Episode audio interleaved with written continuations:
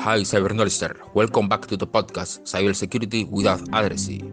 Get comfortable and get started. In this episode, in consequence with the previous one, I talk about the implementation of an information security management system according to ISO 27001. But before approaching its implementation according to the standard, it must be clear what is an ISMS. An ISMS Information Security Management System is a set of information management policies having as a focal point the design, implementation, and maintenance of a set of processes to manage the accessibility of information. Having this clear, now it's the time to talk about the implementation of an ISMS according to ISO 27001. This is divided into seven phases consisting of phase 1 define the policy.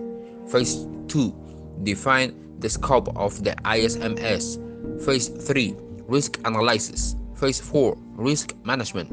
Phase 5 selection of controls to implement. Phase 6 declaration of applicability. Phase 7 system review. This last phase 7 gives input to the internal audit and its management plan. The implementation phases sound good, but to be carried out successfully, a risk assessment must be taken into account to know the systems before the implementation of an ISMS. Remember, be safe when you're navigating the seas of the internet.